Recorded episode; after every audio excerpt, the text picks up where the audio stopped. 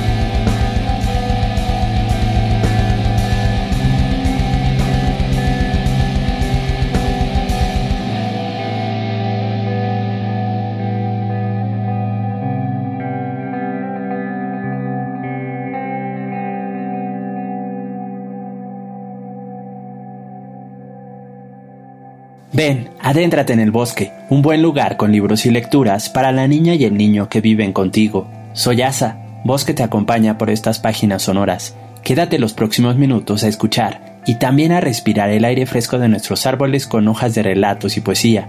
Hoy es el capítulo 128. Gracias a materiales de Maquemaque y el Fondo de Cultura Económica, compartiremos contigo las voces de Yolanda Reyes, Fabio Moravito, María Baranda y Marcela Romero especialistas e investigadores de literatura infantil y juvenil, quienes nos hablarán sobre la importancia de las bibliotecas, los cuentos populares mexicanos y además un relato sobre un niño muy enojón y su escuela, que literalmente voló por los aires para llegar a un nuevo y sorprendente lugar. Con la lectura, otros mundos son posibles. Sigue en sintonía de SET Radio, donde Puebla se escucha.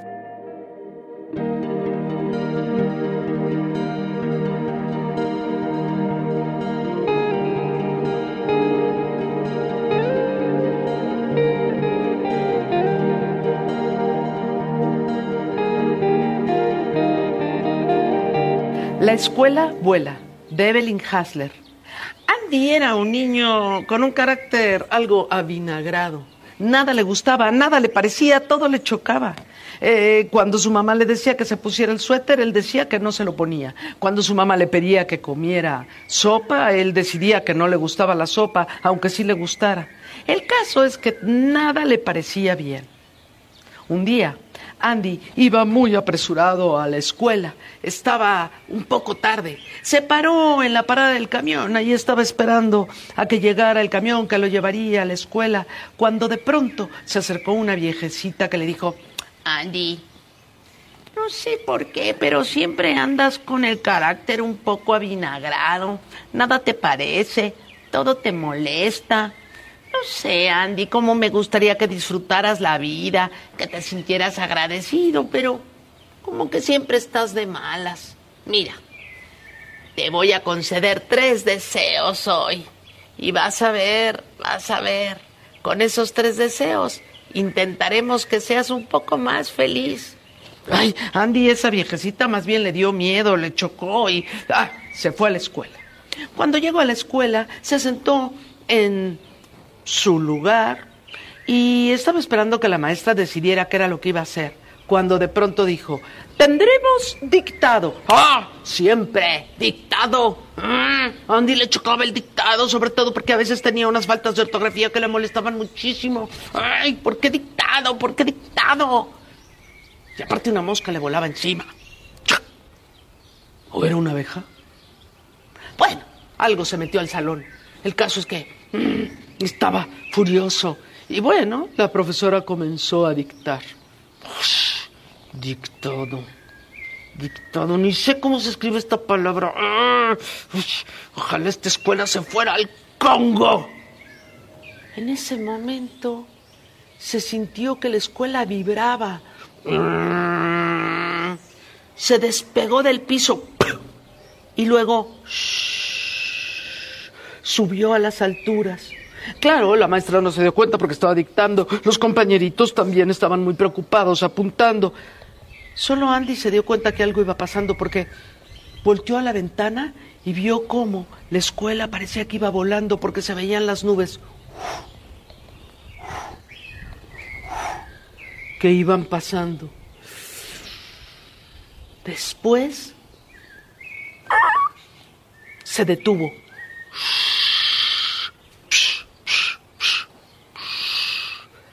La escuela bajó. Eh, la maestra de pronto sintió mucho calor, se quitó el suéter, los compañeros también, pero el dictado siguió. Solo Andy se dio cuenta que realmente, realmente estaban en otro lugar. Miró por la ventana, en donde había habido un árbol antes en la escuela, ahora había una palmera y había monitos. ¡Oh, oh ah! Brincando por todos lados. Andy estaba sorprendido, la maestra de tanto calor Abrió la ventana y ahí fue cuando todos se dieron cuenta de lo que había pasado. Estaban como en medio de la selva y todos los niños dijeron ¡Sí! y salieron corriendo. La maestra no sabía cómo detenerlos. Andy estaba sorprendido. Palmeras, cocos, monitos, un calor terrible. Andy dijo, no, no aguanto el calor, no. Y empezó a buscar con una de sus compañeras un lugar donde irse a refrescar.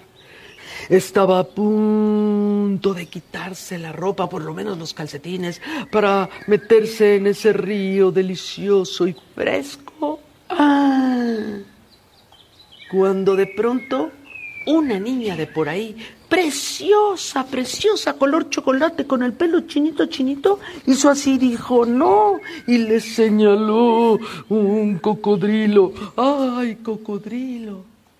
Le agradecieron a la niña y regresaron al salón que estaba en medio de la selva, con todos los niños brincando. Uno ya se había subido a una palmera y estaba tratando de bajar cocos. Los monitos brincaban ¡Oh, oh! Por todos lados. Andy dijo, ¡qué calor! La maestra, como pudo, los metió a todos en el salón. No aguanto este calor. estuvo bien el viaje, pero más bien me gustaría que estuviéramos en el Polo Norte. En ese momento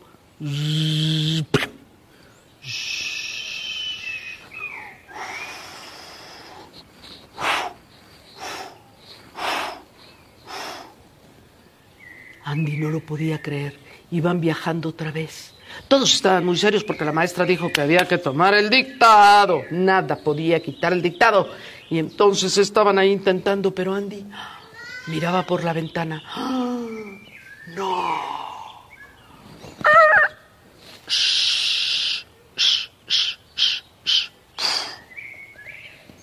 La maestra de pronto eh, estaba tratando de dictar, pero le dio mucho frío. Se puso el suéter y todos los niños también, pero escribían así, eh, muertos de frío.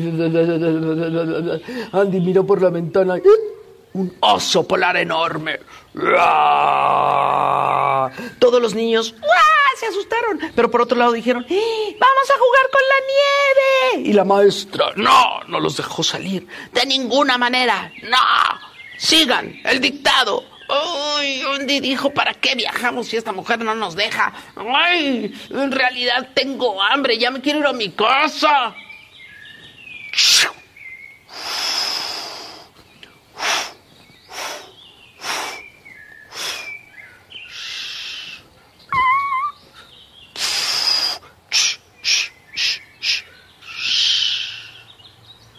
De regreso en la escuela.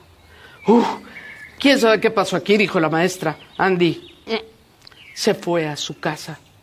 Cuando fue a la parada del camión para regresar a casa, de pronto una viejecita se le acercó. ¿Qué tal tus deseos, Andy, eh?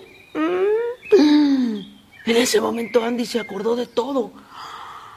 Claro, se fue a su casa todo asustado. Su mamá tenía una sopita deliciosa. No dijo nada, se la comió, le gustó el guisado. Eh, su mamá le dijo, eh, puedes quitarte el suéter, hace un poco de calor. Se lo quitó sin chistar. Desde ese día, Andy Cuando le sirven pastel de manzana, quiere pastel de manzana. Y si le sirven otra cosa, también la acepta.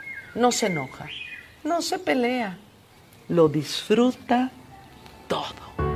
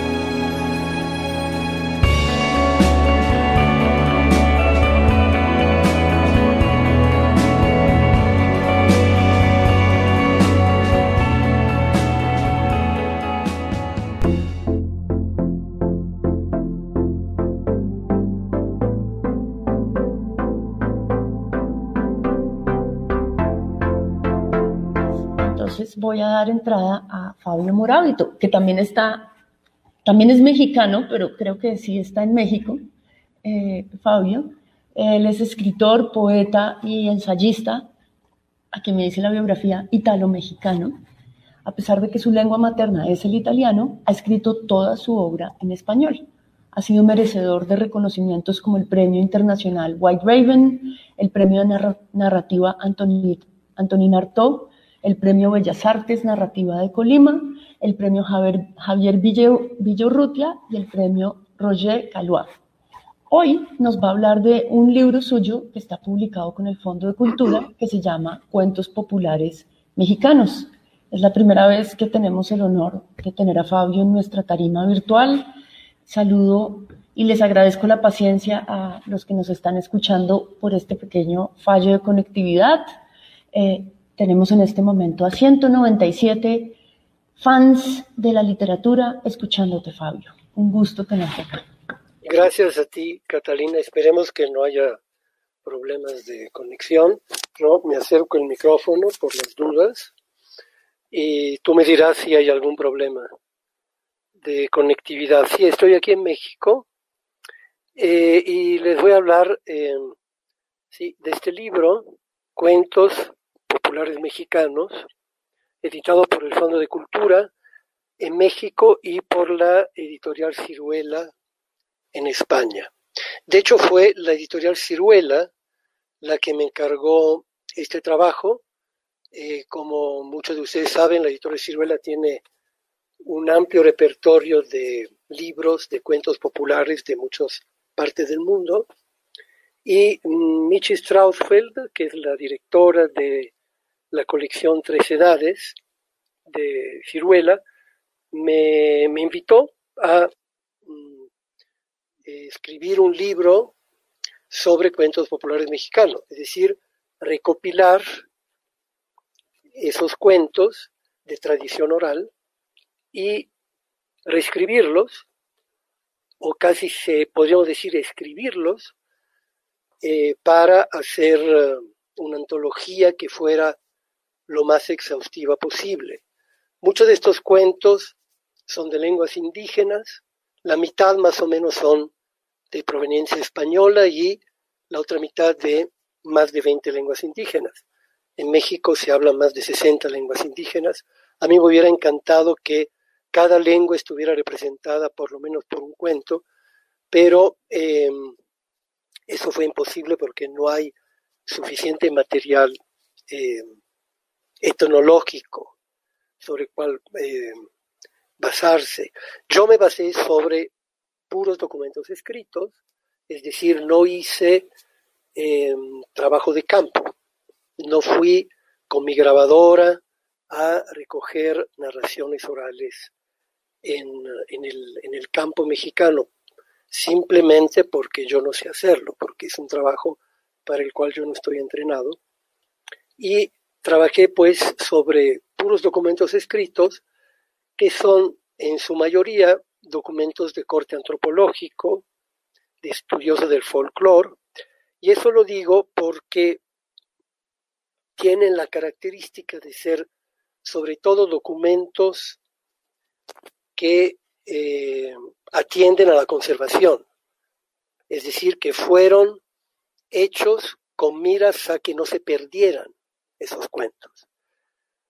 Un trabajo, por lo tanto, muy loable, pero que tiene la, el inconveniente de que desde el punto de vista más literario, o si queremos incluso más lúdico, como debe ser todo cuento, son materiales poco deleitables, incluso muchas veces casi legible. Es decir, yo trabajé con muchos cuentos, leí una cantidad enorme de cuentos y a veces, muy a menudo, yo diría, me encontraba con textos de difícil comprensión, porque claro, la transcripción fidedigna palabra por palabra en una grabadora de lo que el narrador oral está contando, em, termina por entregarnos un documento escrito que no tiene ni de lejos la lógica, la transparencia y la claridad de lo que estamos acostumbrados cuando leemos algo. Entonces, parte de mi trabajo, mejor dicho, la, toda mi tarea más bien, fue reescribir esos cuentos desde la perspectiva de la lengua escrita. Por eso el, libro se llama Cuentos Populares Mexicanos recopilados y reescritos por eh, Moral. Podríamos discutir sobre la conveniencia o no de este sistema de preservar los cuentos a través de esta grabación o, registro tan, literal, pero no, es el caso. Eh, más bien yo, yo, quisiera hablar de mm, lo que significa pasar del oral a lo escrito. Eh, pareciera que no es una, un paso demasiado difícil, pero sí representa realmente un salto, un salto porque son dos dimensiones con una lógica totalmente diferente. Los cuentos orales son ante todos performativos, es decir, participan del teatro o de la teatralidad. Un buen narrador oral es tan expresivo en sus palabras como en su gestualidad, en su mímica, en el tono de voz y en su capacidad, además, de advertir la reacción de su público. Es decir, cuando advierte eh, todo esto habría que hablarlo en pasado porque me temo que la mayoría de los cuentos orales, el fenómeno de la cuentística oral, se está extinguiendo y, y quizá ya esté extinto en un sentido.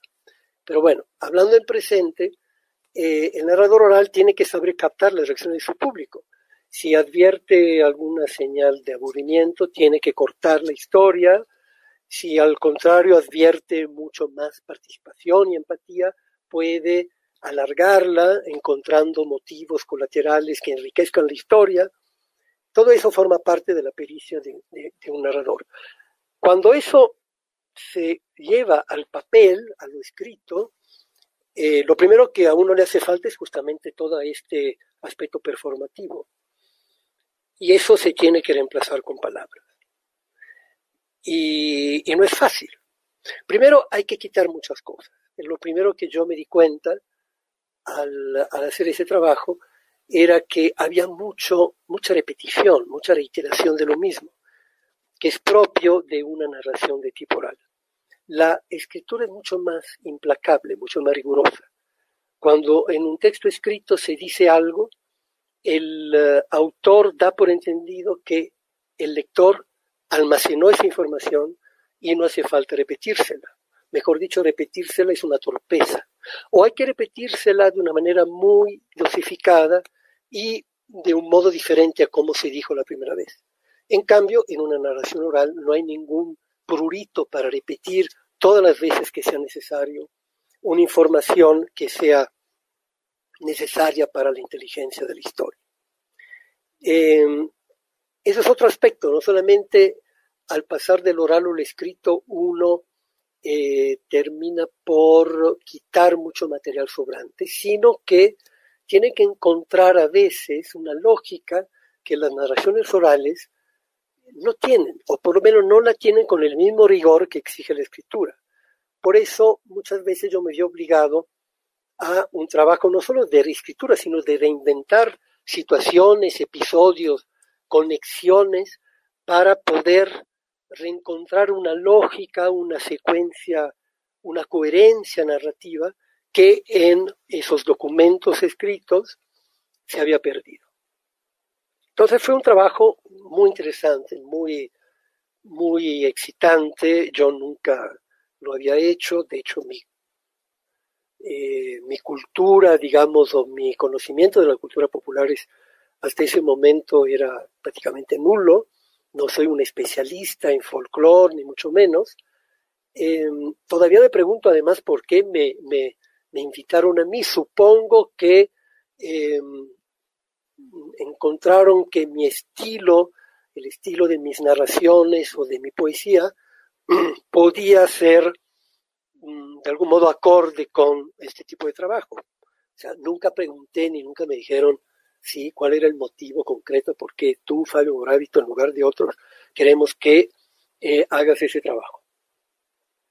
Ahora bien, em, bueno, hice ese trabajo durante dos años y medio, leí una cantidad enorme de, cuentos y mm, lo que uno hace en ese trabajo es escoger las variantes que él considere más eficaces, más exitosas, porque todos esos cuentos son ante todo variantes de variantes de variantes. O sea, no hay prácticamente un solo cuento del que se conserve una sola versión, sino que tenemos muchísimas versiones de la misma historia, algunas muy buenas, algunas muy malas. Hay narradores orales extraordinarios como hay narradores orales mediocres.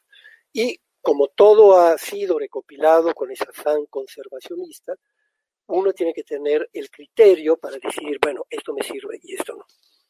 Em, son cuentos, pues, cuya mayor característica, diría yo, sería la migración. Son cuentos, vamos a decir, internacionales, la mayoría de ellos, que han emigrado a lo largo de, todo el mundo y por eso, por ejemplo, en, mi libro hay una versión tropical de Hansel y Gretel, eh, que es exactamente la misma historia. Lo que pasa es que en lugar de transcurrir en Alemania, de donde la recogieron los hermanos Grimm la primera vez, transcurre en un clima tropical. Eh, la historia, por supuesto, está aclimatada, o sea, lo que comen los personajes es lo que se come en un clima tropical, cómo se visten, la fauna, la flora, ¿sí? Pero la historia es exactamente la misma. Entonces, lo digo porque se suele decir muchas veces con respecto a los cuentos orales que representan el alma de un país, de una nación, que son como la manifestación más clara de la raíz más profunda de un pueblo. Yo debo decir que no creo en eso una vez que hice mi trabajo, precisamente porque encontré que la mayor característica de esos cuentos es que no pertenecen a ningún lugar en concreto que su mayor característica es justamente la de emigrar, de reconvertirse, de reciclarse en cada lugar y que si expresan algún tipo de móvil profundo de alma es el alma de todos los seres humanos. O sea, reflejan los deseos y los miedos que nos caracterizan a todos los seres humanos. y de ahí su gran éxito, de ahí su capacidad justamente de ser leídos y releídos y reescritos y reescuchados en muchas lenguas y en muchas eh, latitudes. Bueno, y lo último, eh, porque no sé cómo ando de tiempo, eh, Catalina me lo dirá, es, em, creo que hoy día como narrativa oral tradicional, con un entorno casi siempre rural, esos cuentos ya están extintos. Es decir, ¿por qué? Porque está extinto de algún modo el mundo rural que les dio vida. O sea, el mundo rural hoy día está atravesado, cruzado, interferido por el mundo urbano y ya no se dan esas situaciones que propiciaban la narración de un cuento oral, eh, como eran algunas fiestas, algunas reuniones, esa imagen mítica del fuego, de la fogata alrededor del cual un grupo se sienta para escuchar una historia, eso ya no existe. Sí, está, existe la televisión. Ya está en los pueblos a veces más perdidos, existe la televisión, existe el Internet, y por lo tanto eh, no se da esa situación que esa imagen de la fogata retrata de un modo arquetípico. Pero los cuentos orales están sobreviviendo, por lo que yo sé, eh, de manera urbana, en eh, situaciones y en entornos distintos, probablemente con una dinámica diferente, pero de algún modo la ciudad ha recogido esa tradición y a través de cuenteros, no solamente para niños, sino cuenteros incluso para adultos, eh, está, incluso yo no diría solo sobreviviendo, está resurgiendo y hay movimientos muy vivos y muy activos para que no se pierda esta tradición. Bueno, mm, no sé, eh, podría leer un cuento muy breve, si quieres, eh, Catalina, si nos da tiempo, si no, tú me dices. Eh, yo creo que sería muy chévere. Me, gusta el comentario que hiciste final porque creo que da respuesta a una pregunta que tenía Laura Florencia, un comentario de Laura Florencia Candelaria sobre los narradores orales escénicos. Entonces, bien. Eh, pues me parece, estamos cortos de tiempo, pero me parece bien. Yo creo que está bien que te leas Rapidol para que escuchemos de tu voz. Es una compilación hermosa, está en Maquemaque. Eh, y qué bueno que esto los anime para llegar a este libro tan fantástico. Bueno, voy a leer un libro, un, digo libro, un cuento muy corto que se llama Cómo un hombre murió por un cuerno de toro. Un hombre le dijo al otro, a ti tal día te va a matar un toro. El otro no le creyó, pero cuando llegó el día se cuidó y anduvo volteando a cada rato para ver si no venía el toro. Luego ensilló su caballo, tomó su sable, tomó también su rifle Remington, subió al caballo y a cada paso volvió la cabeza cuidándose del toro. Pero el animal no apareció por ninguna parte. Entonces bajó del caballo y lo desencilló, porque el toro no había llegado, y siguió su camino a pie.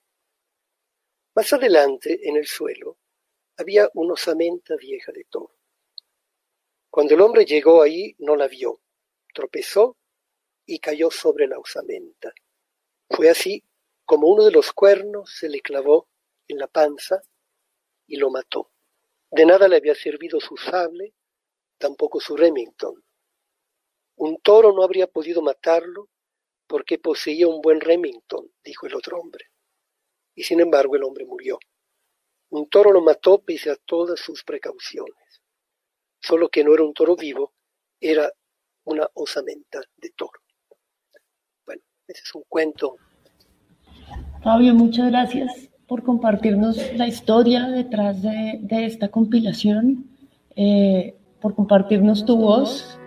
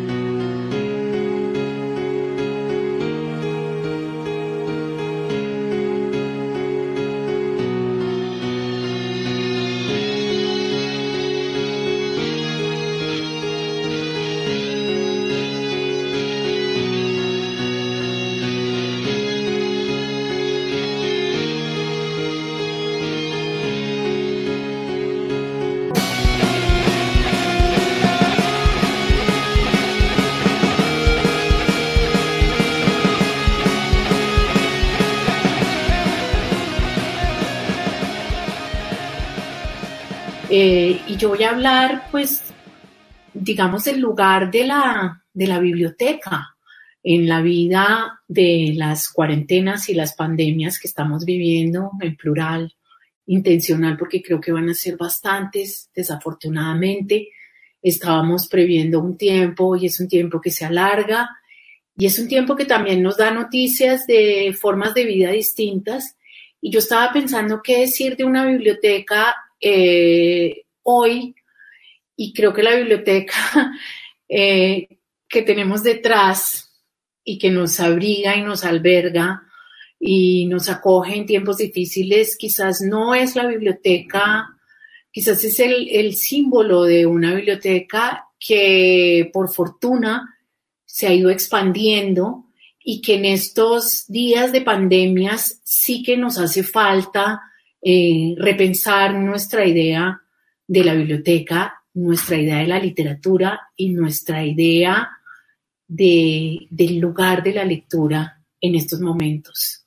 Em, y creo que me gustaría decir a los padres y a los bibliotecarios y también a los maestros que nos están viendo, em, que este trabajo de dar de leer a los niños y a los jóvenes pasa por muchos lugares. Yo cada vez creo más en las trinidades, me he vuelto muy religiosa y pienso que eh, la escuela, la biblioteca y la familia son los tres pilares de lo que yo llamo el triángulo amoroso. Eh, también, em, no sé si, si en algún momento eh, me han oído o me han leído decir esto, pero yo creo que la lectura en estos tiempos y siempre, y antes de estos tiempos, es un triángulo amoroso. Eh, y que muchas veces, casi siempre, nos hacemos lectores porque hay alguien en el medio del libro y el niño, ese que llamamos el mediador. Todo comienza en una habitación iluminada por una lamparita con alguien que nos cuenta un cuento o mucho más atrás con una voz que nos eh, nombra y nos canta y nos envuelve en palabras cuando todavía no tenemos las palabras. O quizás mucho, mucho más atrás cuando alguien nos inventa y nos imagina y nos da un nombre sin habernos puesto todavía una cara. Eh, este mundo simbólico en el que los mamíferos nacemos ya inmersos, este mundo que nos precede, que es un mundo de palabras, es el que le da sentido al abrigo y al albergue de una biblioteca.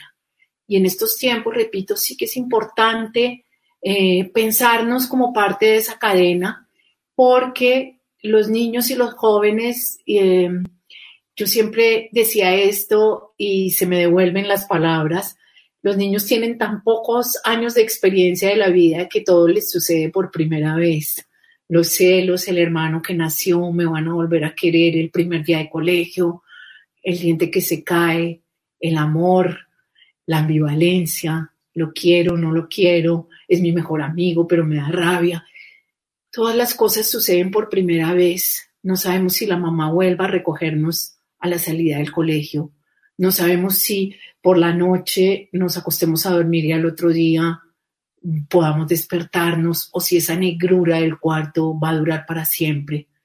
Y para los niños con tan pocos años de experiencia, eh, cuando todo sucede por primera vez, son los libros, las palabras, las canciones y este abrigo simbólico que podríamos resumir en una biblioteca, eh, la que los que empiezan a darnos noticias de otros con más años de experiencia a los que ya les pasaron estas cosas en la vida. Y ahí está la humanidad, y ahí están las huellas de la humanidad. Y digo que esto se, se devuelve o se me devolvió porque yo no había sentido tan genuinamente que no tuviéramos experiencia, ninguna experiencia, como en esta situación. Eh, cuando los científicos con, este, con esta humildad inmensa dicen, no sabemos a qué nos estamos enfrentando. Cuando volvemos a reconocer o reconocemos por primera vez que la ciencia todavía no sabe y que el cuerpo humano todavía no tiene defensas para un virus que es inéditamente nuevo, Entonces, como que vuelve a cobrar sentido y a la vez sin sentido la experiencia en cifra escrita por otros. Y vuelve a, cobrar sentido que alguien se haya reunido hace mucho, mucho, mucho tiempo a contar historias encerrado para evitar una peste o para protegerse de una peste y que nos llegue desde ese tiempo tan, pero tan lejano, un libro como el de, el de Camerón, o que Thomas Mann, que volvamos a releer eh, por enésima vez, y por eso digo, volvamos a releer La muerte en Venecia y volvamos a tener noticias de una peste, o volvamos a pensar en la peste de Camille, o en el ensayo sobre la ceguera, o para ir a un mundo eh, más pequeño, mm, donde viven los monstruos. Alguien me decía, ¿cómo empieza una charla sobre la incertidumbre? Eh, un psiquiatra me decía, voy a hablar de la incertidumbre, necesito literatura. Y yo pensaba, toda la literatura es la pregunta o está fundada sobre la pregunta eh, por la incertidumbre. Todo sucede por primera vez la noche que Max se puso su traje de lobo y se dedicó a hacer travesuras de una clase y de otra, y su madre lo llamó monstruo y él se encontró con las emociones y se fue a donde viven los monstruos. Eh, le preguntaban a Edward, ¿es posible la lectura interpretativa en la primera infancia? Claro que sí. Esa misma noche nació un bosque en la habitación de Max y creció y creció hasta que había lianas colgando del techo y las paredes se convirtieron en el mundo entero. Un chiquito de dos años que está oyendo eso, está interpretando. Las paredes se convirtieron en el mundo entero, ese mundo psíquico y desconocido que toma posesión de la habitación. Y apareció un océano con un barco particular y Max se fue navegando a través del día y de la noche, entrando y saliendo por las semanas, atravesando el día hasta llegar a donde viven los monstruos. Estamos, creo que todos, en ese lugar, en este momento, donde viven los monstruos. Y ellos rugieron sus crujidos terribles y mostraron sus dientes terribles y movieron sus ojos terribles y mostraron sus garras terribles. Hasta que Max los amansó con el truco mágico de mirarlos fijamente a los ojos amarillos, de todos ellos sin pestañear una sola vez. Y se asustaron y dijeron que era el más monstruo de todos. Este truco mágico de mirar fijamente a los ojos amarillos de los monstruos sin pestañear una sola vez es lo que de una u otra forma nos está permitiendo o nos permitiría entrar en un mundo simbólico.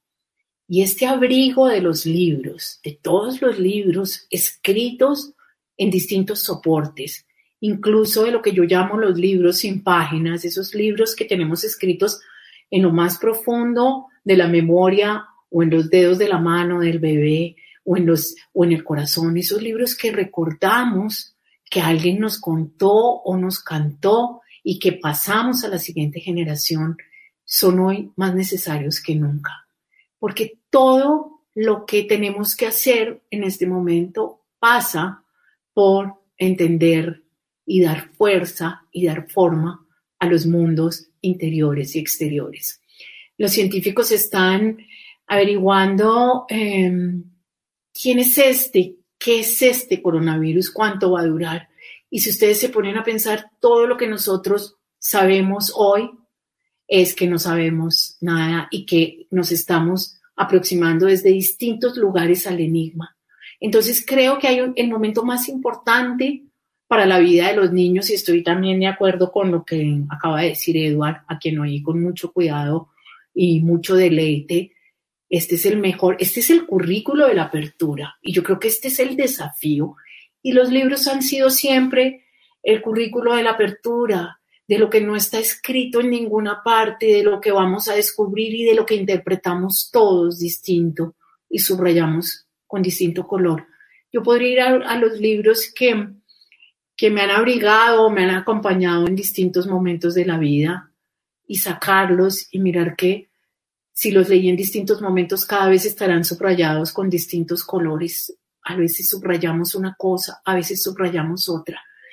Entonces aquí hay padres, hay madres, hay bibliotecarios, hay profesores, hay profesoras eh, que dar de leer a un niño, cómo dar de leer a un niño y por qué dar de leer a un niño eh, que tiene todo en este teléfono. Ante esta avalancha de noticias, aquí también tenemos que aprender a mediar qué hay aquí.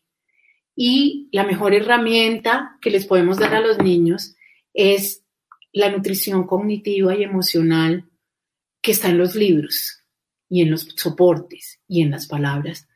Que darles de leer. No hay un niño igual a otro y afortunadamente en este momento y tenemos también que sentir que este es un desafío, pero también es una posibilidad maravillosa.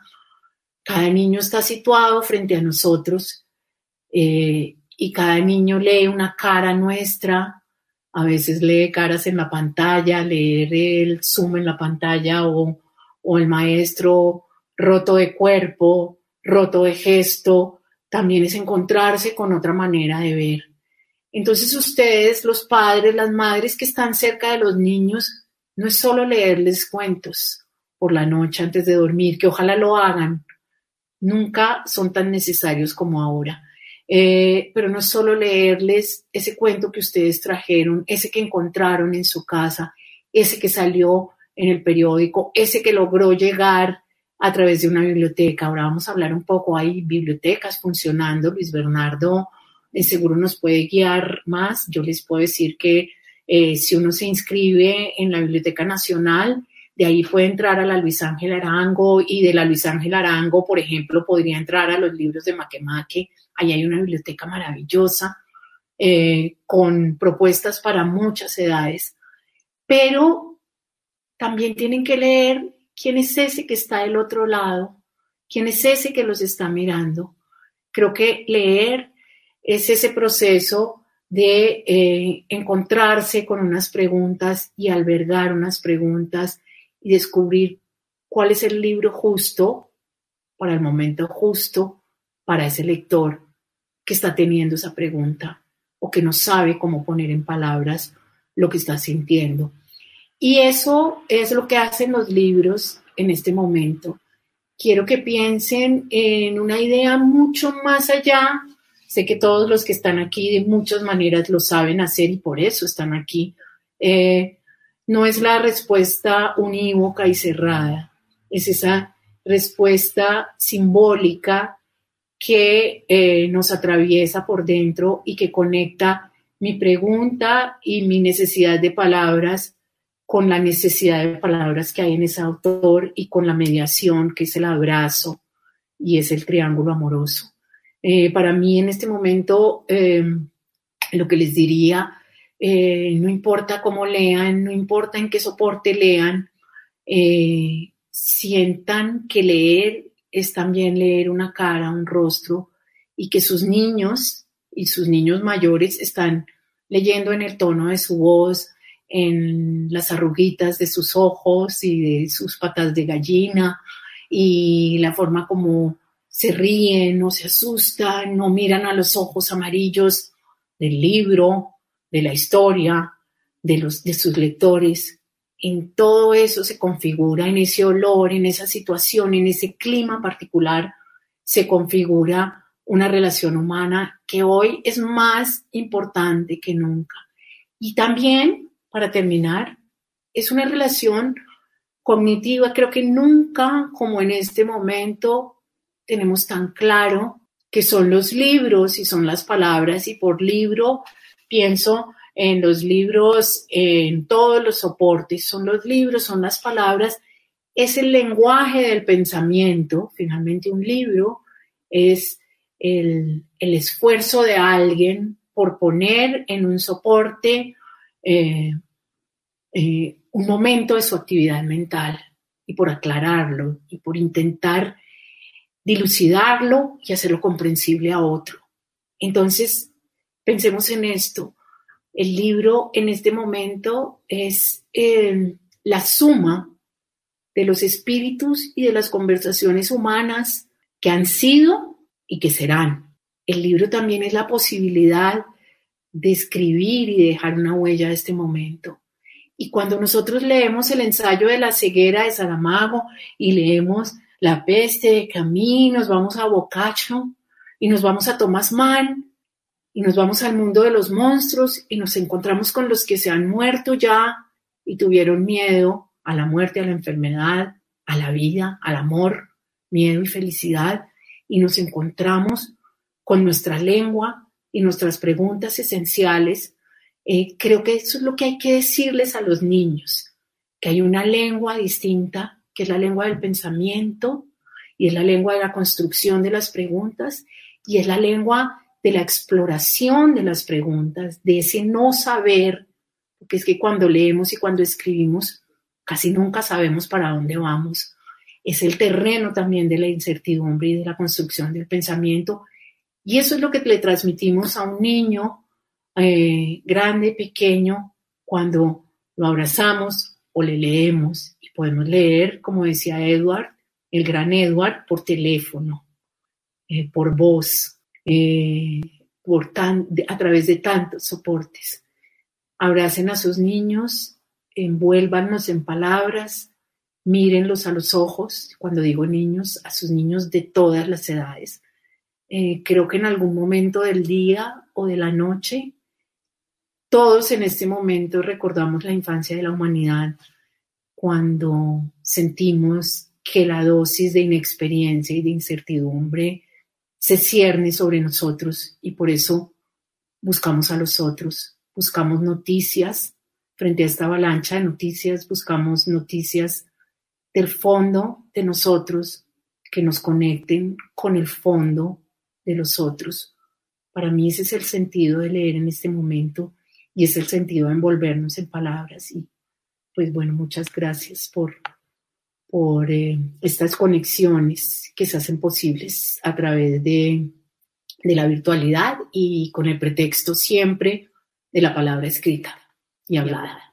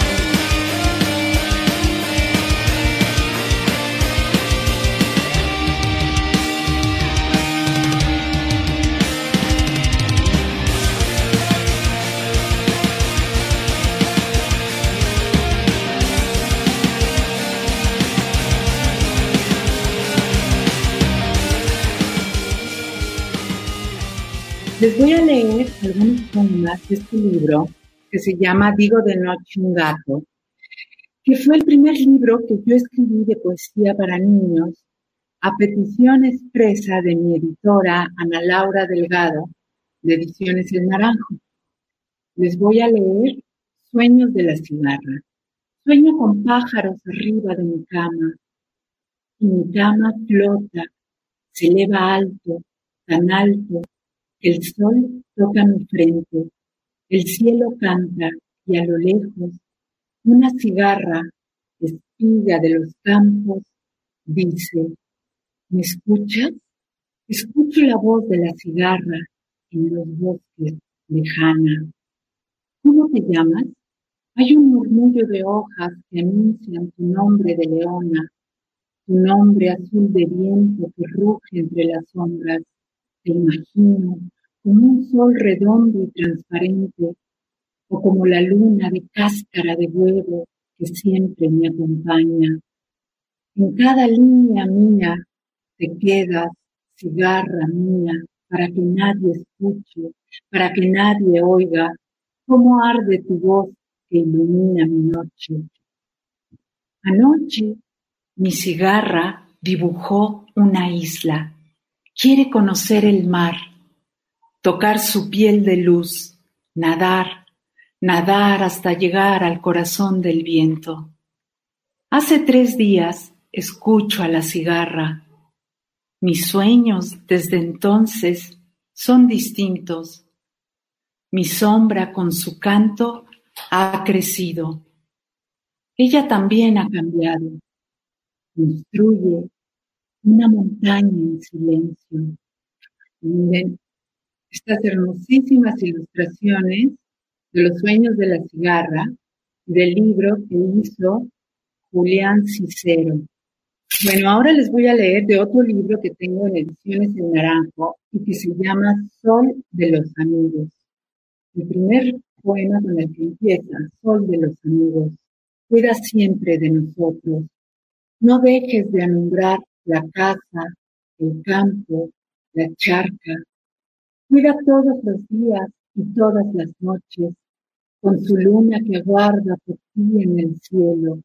Surge siempre, aún en lo lejos, de la bruma y la niebla y también del invierno, no dejes que estemos en ti, sol, sol, abrázanos, redondo, despacio, con tu luz que alumbra nuestro corazón de amigos. Y bueno, este libro de Sol de los Amigos toda una historia entre dos que se conocen y deciden fundar una amistad. Y les voy a leer el poema que se llama El día en que se conocieron perro y pájaro. Perro le dijo al sol del mundo, al sol que ardía sobre la arena, yo viviré con ese pájaro que silba al aire y a la espuma sus canciones tan bellas como olas que salen de la página y forman un camino de hermosas sílabas que rugen. Y Perro le contesta, Rugen como leonas, como las fieras que duermen bajo la luna. Rugen las sílabas una a una, como canto de pájaro, y las colinas entonces reverdecen, el aire se hace nube y el cielo es tan azul que dan ganas de jugar, a que ahora sí los dos a nada temen. Luego les voy a leer el poema que dice de los nombres que le puso pájaro a perro. Porque estos son dos amigos a los que les gusta jugar mucho. Y le puso policán, canudo, poliperro, perro para, para sí, capuchón, canino, carabobo, caralí, perriño, perritoro, pelotero, pillín, lanudo, puro, porque sí, porque así, tú, perro, y yo, siempre tu amigo, amigo de ti.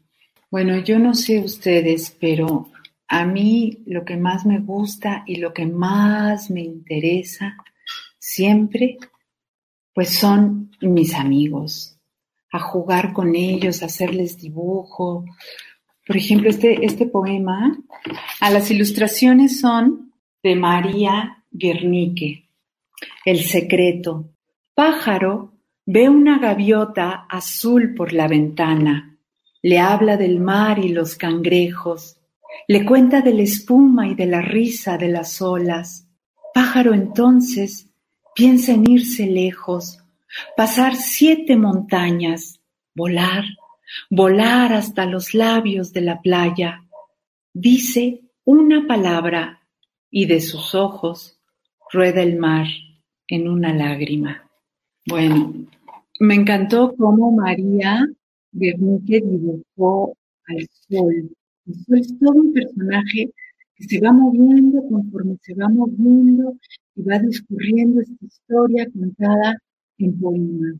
Y al final, para despedirse, hay un recado de caracol, se mete por ahí al jardín, en el pasto, a perro.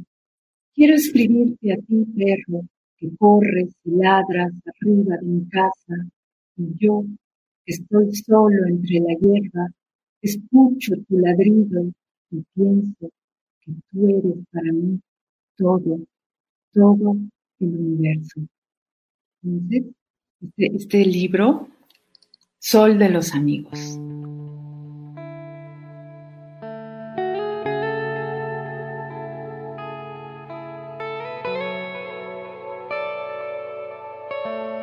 Muchas gracias por escuchar. Nos encontraremos de nuevo la próxima semana. En el bosque todos estamos hechos de historias.